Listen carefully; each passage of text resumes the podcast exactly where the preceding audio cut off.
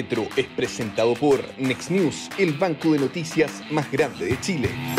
¿Cómo están? Muy buenas tardes, bienvenidos a La Retro, este espacio de conversación y análisis para la audiencia del libro que se transmite en distintas plataformas de este medio de comunicación y obviamente abierto a toda la comunidad también, interesada en temas de discusión, de análisis, de debate en aspectos económicos. Estamos bien contra el tiempo por la cantidad de temas, enorme cantidad de temas que hay esta semana, así que saludamos como siempre a Cecilia Cifuente, economista y director del Centro de Estudios Financieros del S Business School, y a Guillermo Ramírez, abogado, diputado de la DUI y además jefe de bancada de ese partido político en la Cámara. ¿Cómo están? Y parto, antes que los, de saludar, un poco al tiro con los temas para, mm, para ir ganando un poco tiempo. Parto con el diputado Ramírez. Eh, esta semana ha sido muy activa, igual que la semana pasada, con el tema de reforma previsional, pero con algunos elementos adicionales. Primero, la presencia de eh, presidente de la Comisión de Trabajo, el diputado Juan Santana del Partido Socialista, que obviamente ha estado involucrado en estas reuniones con el exalcalde, ¿no es cierto?, em, Pablo Salaquet. Entonces, primero, ¿cómo quedó el ambiente en ese tema? Y obviamente también es interesante conocer la postura del diputado respecto de esas reuniones. Y después nos vamos con los temas previsionales propiamente tal en el caso de eh, la conversación. ¿Cómo estamos? Bueno, el tema, bueno, primero, muy buenas tardes eh, a ambos, Cristian y Cecilia. Eh, mira, el, el, ambiente quedó un poquito enrarecido eh, pero yo creo que quedó un poco enrarecido de más. Eh, porque la verdad es que em, yo creo que la, el tema de la casa de Pablo Salaquet no puede eh, eclipsar lo mala que es la reforma. O sea, a ver, ¿qué más quisiera yo que los ministros que los parlamentarios de izquierda, que el propio presidente de la comisión, que es socialista, vayan y conversen con expertos, vayan y conversen con académicos, vayan y conversen incluso con la misma industria para que se den cuenta del daño que le van a hacer a las pensiones en Chile con su reforma. Entonces, para mí, eh, la verdad es que en materia estrictamente de pensiones, Cristiano, eh, el hecho de que el diputado Santana haya ido a esta reunión eh, no me produce ruido. Eh, lo que me produce ruido es un gobierno y al propio diputado Santana eh, defendiendo una reforma a las pensiones que es muy mala eh, y sobre todo teniendo una actitud muy antidemocrática. Cuando toman la decisión justamente, y esto es lo, para, lo paradojal, de no invitar a expertos, de no invitar a la industria, de no invitar a personas que tienen mucho que decir sobre el sistema de pensiones a la comisión cuando yo creo que sería bueno que los invitaran para que mostraran frente a todo Chile el daño que va a hacer esta reforma a las pensiones y al mismo tiempo de reducir el debate al mínimo, eh, de tal manera de avanzar rápido. La Comisión de, de, Trabajo está sesionando con nada doble mañana y tarde en el Congreso y yo creo que el, interés del gobierno es sacar de esa comisión el proyecto de pensiones la próxima semana. Eh, con lo cual esto ya toma un ritmo muy grande en el que hay cero acuerdo y donde el gobierno lo que está haciendo es eh, ganar 8-5 cada una de las votaciones. Y por último, porque no puedo dejar de mencionarlo, lo he dicho en todas las radios, lo dije en la televisión, lo he dicho en todos lados, lo voy a decir acá también. Yo estuve en alguna reunión en la casa de Pablo Salaquet. Yo debo ser el diputado con más declaraciones de lobbies, tengo 83 en la página del Congreso de las cuales 14 tienen que ver con temas de pensiones. Ahí aparece que sí me he juntado con eh, AFP, que me he juntado con la asociación, porque siempre lo he dejado todo muy claramente establecido en el lobby. La reunión en la Casa Pablo Salaquet no la incorporé en el lobby porque no fue un lobby, no fui sujeto del lobby. Me invitaron a dar una charla acerca de cuál es la postura de la UDI frente al tema de pensiones y eso fue lo que fui a hacer y eso no es un lobby, eso es una charla. Una charla. Y en el caso de Cecilia, tu visión respecto al tipo de reuniones y obviamente vamos después al, em, al, eh, al, fondo de los temas que se están discutiendo en materia de pensiones, pero respecto a las, eh, del el caso Alaquete es, un, es un, un, ejemplo, ciertamente, que ha estado, pero también ha habido otros tipos de, de, reuniones. Eh, ¿Tiene que entregarse, no tiene que entregarse? ¿Es positivo que se junte la industria, particularmente los empresarios, con los parlamentarios, con ministros? ¿Cómo lo ves tú? Bueno, es que aquí yo creo que nuevamente aquí hay escupos del gobierno al cielo que le están cayendo en la cara, porque los que ahora gobiernan se dedicaron durante años a demonizar las conversaciones entre el mundo político y el mundo privado. Eh, todo lo llamaban cocina, todo tenía que hacerse de acuerdo a ellos frente a las cámaras, en las comisiones. Y la verdad, yo he ido a comisiones a la, a la, a la Cámara de Diputados y comisiones al Senado y, y creo que las discusiones ahí, el problema que tienen es que los parlamentarios en esa, en esa instancia hablan para la galería, hablan para hacer la cuña política, el punto político, y las discusiones en esa forma se traban.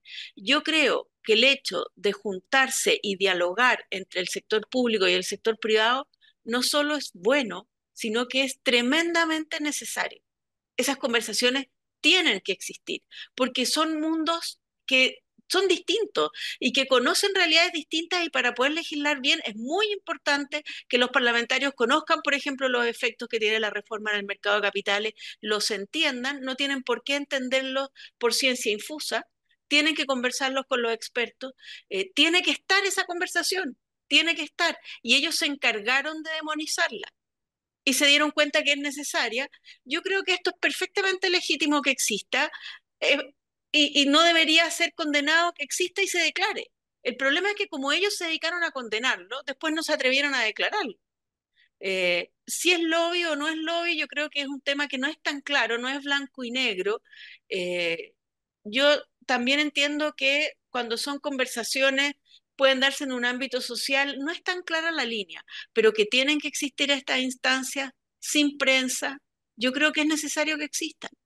Eh, y de hecho me lo confirma una conversación que tuve una vez que lo invité a una charla a uno de los expertos constitucionales y me explicó cuál había sido la metodología para lograr acuerdos.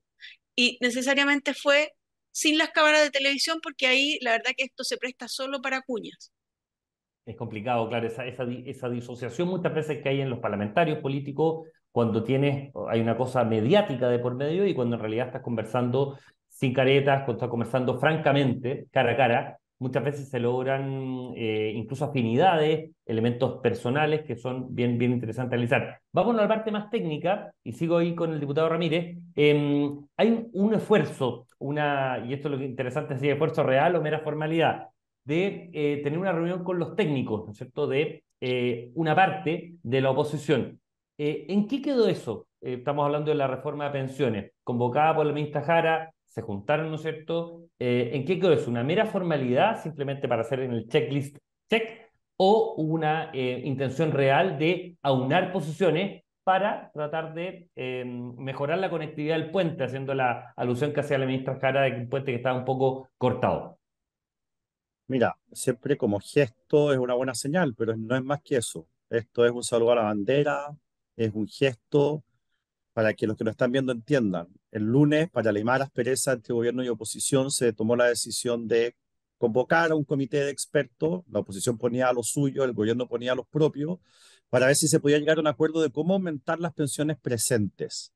Eh, la lógica de esto es que nosotros como oposición hemos dicho que no vamos a mandar puntos a reparto de ninguna manera y el gobierno dice, bueno, entonces denme una solución. Nosotros hemos hablado siempre la PGU, en fin. Eh, pero esperar otras, otras decisiones.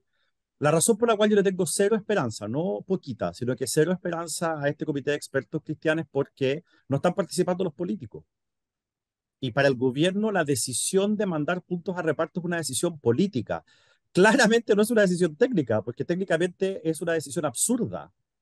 Eh, fíjate que eh, las pensiones de los hombres se dañan un 19% con el proyecto del gobierno versus si los seis puntos de cotización se fueran directamente a sus cuentas. Las de las mujeres se dañan entre 9 y 20% dependiendo de si jubilan a los 60 o a los 65 años. Entonces, técnicamente, no hay ni un solo argumento, ni siquiera de justicia, eh, que pueda sustentar la posición del gobierno de enviar puntos a reparto. Entonces, patear esa discusión y llevarla a un comité técnico parece una broma. Eh, porque el problema aquí claramente es político y esto se debería resolver eh, en una conversación eh, entre políticos, a propósito de lo que decía Cecilia, sin cámara, para que no estén permanentemente hablándole a la galería y a la propia tribu, sino que para que de verdad seamos capaces de llegar a un buen acuerdo que sea técnicamente sustentable. Qué, interesante en eso. Cecilia, estamos con el tiempo algo justo, entonces me interesaría tratar de abarcar todos los temas. Hay dos aspectos bien polémicos, desde la perspectiva de uno como periodista, que se han votado eh, y que tienen que ver con el aumento tope imponible, en este caso, ¿no es cierto?, hasta llegar a cerca de 120 UF, que tiene efectos en temas de sueldo líquido, que tiene efectos, ¿no es cierto?, en temas de, obviamente, remuneración imponible, en fin, me gustaría ver tu análisis respecto a esto, mercado laboral, una primera lectura, y lo otro que tiene que ver con el autopréstamo. Acá puedo estar en minoría, espero que en mayoría, yo encuentro simplemente una demencia, es muy distinto, muy, muy distinto respecto a los retiros, muy distinto respecto a los retiros, pero tiene obviamente el germen de ocupar presente aspectos que son para, para jubilaciones. Me gustaría ver tu visión técnica respecto a estos dos elementos que fueron votados, y ojo, el autopréstamo fue votado 12 a 1 en, en esto, o sea, hubo votos de la oposición, de la derecha, que concurrieron a este tema. Bueno, a ver, yo creo que en estos dos casos, estas dos medidas son muy malos sustitutos de tener eh, una población mejor educada financieramente. Yo estoy muy minoritaria en este tema, yo, yo soy contraria al aumento del tope imponible, eh, porque me parece que el tope actual, eh, personas que ganan más de 2 millones de pesos mensuales, a mí me parece que deberían ¿Cuál es el objetivo del sistema de pensiones? Asegurar un mínimo razonable y asegurarle a las personas de, a lo mejor menos educadas financieramente, una tasa de reemplazo razonable. Para profesionales, para personas que son de ingreso alto, a mí me parece que lo que debería hacer la política pública es decirle, mire, yo voy a exigirle a usted un mínimo y en el resto le quiero dar libertad, porque a mí me parece atentatorio contra la libertad que una persona que tiene ese nivel de ingreso, que es un nivel de ingreso alto en Chile, esté obligada por ley a que todo su ahorro tenga que ir a un sistema de capitalización y no pueda, por ejemplo, destinar parte de su ingreso a comprarse una segunda vivienda, que es una excelente inversión. Entonces, a mí no me gusta. Mm. Para dar un marco, eh, esto cambia obviamente mes a mes, pero en torno al 8 o 9% del total, ¿no es cierto?, cotizantes están sobre el tope imponible, para así es, perspectiva. Así es. O sea, estamos hablando de una minoría de personas que son personas informadas. A mí no me gusta. Eh, además, bueno, es un impuesto al trabajo, genera. Hay que pensar, por ejemplo, en empresas que tienen una alta proporción de profesionales el aumento del tope imponible le genera un aumento de gasto y además para el, para el, para el 6% adicional esto es instantáneo, no es gradual. Entonces aquí hay un efecto bien importante en un momento en que la economía está tremendamente débil. Entonces a mí, en lo personal, el aumento de tope no me gusta, porque además hay que considerar que esto no solo es un aumento de tope para cotización, también va a ser para salud. Entonces aquí tenemos un doble efecto. A mí me parece que nos están sacando las cuentas de lo que significa en términos de el costo de planilla que van a tener las empresas en un momento de gran debilidad del mercado laboral. Me parece una mala idea en términos de corto plazo y una mala idea en términos de largo plazo. Y, algo parecido, y el autopréstamo es algo parecido. Al final lo que uno busca es, ¿qué es lo que busca? Quiero darle legitimidad al sistema, que la gente se tienda más cercanía con el sistema pero de alguna manera es desarmarlo un poco y es plantear que tenemos baja cotización, tenemos bajas pensiones, pero le vamos a dar un desvío a, que puedan hacerse autopréstamos. A mí no me gusta tampoco creo que atenta contra el objetivo de mejores pensiones. Es verdad que esto sí tiene a lo mejor la idea de generar más cercanía con el sistema y mayores incentivos a cotizar, pero tiene el efecto contrario de que castiga las pensiones al final. Políticamente va a ser difícil después establecer la devolución de estos autopréstamos por ejemplo, cuando las personas tengan disminuciones de sueldo o situaciones más débiles. Entonces, la verdad que técnicamente tampoco me parece una buena idea. Es un tema más político. Guillermo, respecto a estos dos temas, ¿cuál es tu visión? Sí, a ver, eh, respecto al, a aumentar el tope imponible, yo tengo serias dudas, igual que Cecilia, creo que no entiendo cuál es el problema que se quiere solucionar. Las personas de mayores ingresos tienen otras fuentes de ahorro y por lo tanto no entiendo por qué se está haciendo esto. Y además me gustaría ver con mucha claridad cuál es el efecto que esto tendría en materia de salud. Así que yo no agrego nada más a lo que dijo Cecilia, me interpreta. Tengo una duda más grande respecto al autopréstamo, del cual yo siempre me he negado de manera tenaz y feroz. Eh, pero mirando el proyecto, bueno, es un autopréstamo muy acotado, es un millón de pesos que hay que devolver, que tiene ciertas causales, o sea, o, no, no, son eh, sin expresión de causa, digamos. Eh, hay, hay algunas razones por las cuales se puede tomar el autopréstamo, pero la verdad es que tengo una duda porque tengo la impresión de que el autopréstamo va a terminar por consolidar el efecto positivo que tuvieron los retiros. Yo voté en contra de todos los retiros. Soy uno de los 11 diputados que votó en contra de todos los retiros, quiero aclararlo. Y los volvería a votar en contra siempre. Y los voy a votar en contra siempre. Pero hay que admitir que una cosa positiva de los retiros es que la gente entendió que la plata es suya. Y que hoy día la discusión de las pensiones sería muy distinta si es que no existiera esa conciencia. eh, el gobierno habría ganado esta discusión de pensiones, tendríamos puntos en reparto, tendríamos mayor participación del Estado, tendríamos una reforma a las pensiones realmente horrorosa, si no fuera porque hoy día las encuestas la gente no quiere nada de eso porque quieren que la plata esté en su cuenta porque entendieron que la plata es suya. Y tengo la impresión, y por eso tengo una duda, que el autopréstamo puede ayudar a que los chilenos mantengan esa eh, certeza, eh, ese conocimiento popular de que la plata que está en la FP es suya y nada más que suya y es para su pensión y es de su propiedad. Y debo admitir que ese efecto secundario a mí me seduce. Así que estoy, estoy, estoy ahí en, en, en, la duda eh, respecto al tema del, del autopréstamo. Por esa razón, entiendo que técnicamente conspira contra mejores pensiones, pero creo que si uno lo acota a ciertas causales y a ciertos montos bajos, eh, obviamente que mientras más se acote, menos el daño que se hace a la pensión. Esto hay que hacerlo bien, hay que estudiarlo bien y hay que ver si vale la pena hacerlo. Efectivamente, esto tiene, ¿no es cierto?, un, un, máximo, un poquito más de un millón en, términos de UF, se recupera en dos años, lo que pasa es que la plata no renta en ese minuto, en fin, y, y, tiene eso. La irrupción, Guillermo, sigo contigo después de conciliar, la irrupción del presidente Bachelet, no es primera vez que lo hace, ya había hablado del tema pensiones, políticamente como señal, suma, resta, ¿es tan, tan decisiva la figura presidencial de Bachelet o la verdad que pasados los años ya ha ido esta estela, ¿no es cierto? Ha ido quedando un poco en el, en el olvido. Mira, no, no, hay un dicho que no voy a decir, perdón, me, me retracté porque puede ser un poco despectivo, pero siento que el Lo digo yo, no hay en política. Eh, no, no, no iba a decir eso. No a decir, pero, pero no creo que se malinterprete, voy a decir, dile al tonto que es fuerte. Lo que pasa es que eh, al, el, presidente Boric tiene el siguiente problema. Eh, él tiene hoy día una popularidad del 30% y con un 30% de los votos, o 35%, le puede pasar lo que le pasó en la última convención, el último Consejo Constitucional. Puede ser un desastre parlamentario para ellos.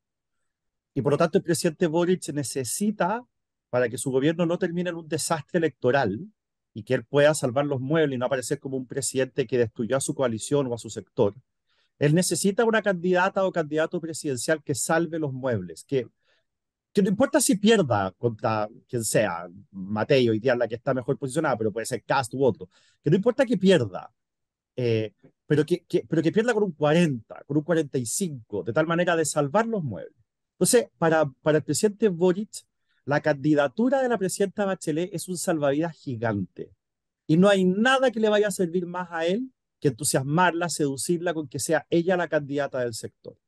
La pregunta es si ella va a estar dispuesta a hacer ese sacrificio de si ella va a estar dispuesta a eh, terminar su carrera política probablemente con una derrota, pero salvando los muebles de la izquierda.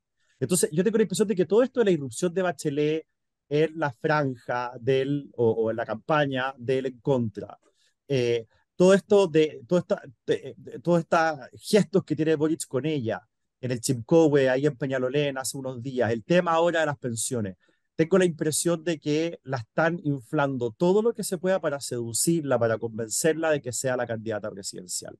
Y eso es un negocio muy bueno para el presidente Boric. No tengo tan claro si es un buen negocio para la expresidenta Bachelet. Y creo que esa es toda la explicación. Y en términos de opinión pública, Cecilia, la, la impronta que tenga la bendición de algún modo de la presidenta Bachelet, la propuesta del gobierno, el 321, ¿tú crees que en la opinión pública mueve la aguja o sigue estando muy, muy en contra Mira, de la... no sé, yo estoy muy sesgada aquí por lo técnico. Yo no habría hecho el análisis político que hizo, que hizo el Guille, pero yo te voy a decir lo que es para mí, y probablemente muy sesgado por, porque ese es mi mundo. Pero para mí, eh, Michelle Bachelet es el símbolo de las malas reformas en Chile. O sea, para mí que ella apoye esta reforma después de que ella impulsó la reforma tributaria, la reforma educacional, la reforma al sistema electoral, ella lo que ha hecho aquí es daño con sus reformas. Entonces yo lo veo, por supuesto, como algo negativo, pero, pero no sé si esa opinión es generalizada, pero para mí es tan evidente eh, eso que, que no, no, me puedo salir de, de, de, para, para mí ella es el reflejo y es la principal responsable del deterioro que ha tenido Chile en la última década. Yo la veo así por, por, por, cómo ella impulsó su agenda de reforma. Hizo un daño enorme al país. Y no solo en las reformas, sino también en el discurso. El discurso de ella en materia de pensiones fue, toda persona que trabajó toda su vida tiene derecho a una pensión digna. Lo, se lo escuché muchas veces. Y eso es un error. porque no basta con tener trabajo, no basta con haber trabajado, hay que contribuir. Y eso nunca lo decía. Entonces, yo veo que ella resta, pero desde el punto de vista técnico probablemente es mi sesgo. Una última pregunta, de verdad les pido 30 segundos, simplemente permisología. Esta, esta propuesta, ¿no es cierto?, del gobierno, en particular, ¿no es cierto?, ley marco de autorizaciones sectoriales y la reforma de la ley de base general del medio ambiente, que fue presentado hoy día por el presidente, por el presidente, presidente Boric, no el presidente en, con los ministros. En 30 segundos, ¿un impulso positivo, una lectura positiva, un sabor en boca positivo, o hay que ver doble y triple clic para ver realmente cómo se está modificando? Cecilia, parte. Mira, no la he podido revisar en detalle. Los titulares me parecen bien. El, titular me parece bien, eh, creo que a lo mejor va a ser menos de lo que uno quiere, pero, pero yo al menos tendría que decir que es un paso en la dirección correcta. Y, tendría que ya conocer el detalle para ver si va a tener el efecto esperado. Diputado. A ver, Cecilia me robó las palabras de la boca. Yo quisiera dar un salto hacia adelante en esta materia. Este es solo un paso hacia adelante, pero va en la dirección correcta, así que lo vamos a apoyar. De todas maneras, que a nadie le quepa duda de que todo lo que signifique avanzar en esto, aunque sea tímidamente, lo vamos a apoyar. No puedo dejar de mencionar con cierta sorna, si ustedes quieren, pero tengo que estudiarlo bien, pero me llama la atención la creación de una institución para reducir el nivel de burocracia. Eh, es un poco contradictorio, pero, pero, pero no tengo ni siquiera claro si esa institucionalidad va a ser permanente o transitoria. Hay que estudiar bien las propuestas para ver eh, finalmente cuánto sentido hacen. Pero en líneas generales es una buena noticia, tímida, pero buena al fin y por eso la vamos a apoyar. Es curioso porque se crea una institucionalidad, pese a que en el, segundo gobierno del presidente Piñera se había creado una oficina, ¿se acuerdan, no es cierto? Eh, precisamente para reducir la permisología en su minuto en, en GPS, ¿no? Exactamente, GPS con, el ministro Valente y estaba también en OVACH, ¿no es cierto? Juan OVACH en, a cargo de esa, de oficina, creo que era el, el, ministerio. Eh, en fin, solo para cerrar, eh, hoy, obviamente una, una, un elemento necesario, teníamos, veníamos con tasas de crecimiento en inversión a dos dígitos hasta el 2013, que la gente no se olvide eso. Del 2013 en adelante, el promedio hemos tenido muchas caídas, partiendo por el cuatrienio de la presidenta de la tele, ciertamente cuatro años de caída, lo que no ha ocurrido nunca, pero el, mm, creo que el UP hubo tres nomás en, en, en ese, en ese En la época de la UP hubo tres años seguidos de caída la inversión. Bachelet rompió ese triste récord en su segundo gobierno. Acabó cuatro y crecimiento de dos dígitos a crecimientos de casi 1% anual hasta el 2024, que nuevamente en 2023 menos, menos de 1%, es, es 0,2% de crecimiento. Menos de 1% anual y con el 2023 con caída, no ha cerrado ciertamente, pero el Banco Central plantea nuevamente caída de la inversión, en formación bruta de capital fijo, que es lo que plantean los IPOM. Eh, para cumplir con el tiempo, don Guillermo Ramírez, don Cecilia Fuentes, muchísimas gracias como siempre por em, esta, este encuentro que tenemos todas las semanas y los dejamos invitados obviamente para la próxima semana. Que tengan un gran fin de semana y un gran día también. Nos vemos, que estén muy bien. Chao. Muchas gracias. Adiós. La Retro es presentado por Next News, el banco de noticias más grande de Chile. El libero, la realidad como no la había visto. Haz que estos contenidos lleguen más lejos haciéndote miembro de la red Libero.